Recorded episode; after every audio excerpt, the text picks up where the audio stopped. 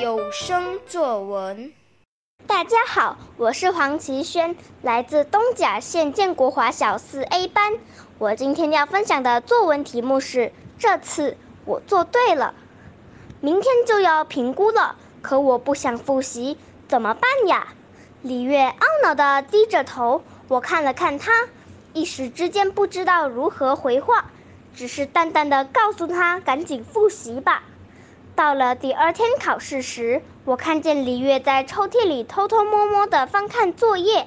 我一看，啊，李月她竟然作弊！我起身想告诉老师，可低头一想，不对呀，如果告发李月的话，那她岂不是会讨厌我？不理我，甚至和我绝交。唉，没有勇气再想想。但如果不告发的话，就等于在帮他作弊了，也就等于违背了良心。最后，我决定向老师举报李月的作弊行为。我坚定地站起来，高声喊道：“刘老师，我要举报程黎月同学作弊。”老师一听，脸色一沉。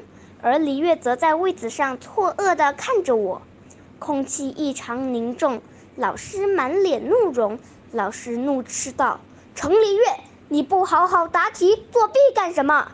黎月开始结巴，还时不时用愤怒的眼神瞪我。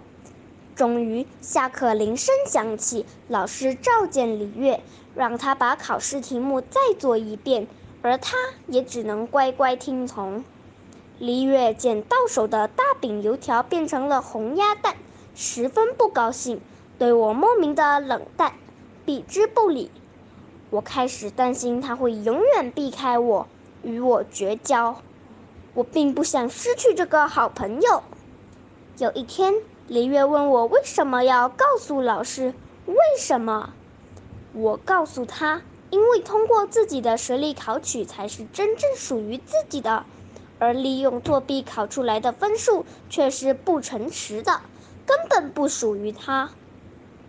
对不起，我错了。李月向我道歉，我很高兴，他终于醒悟了。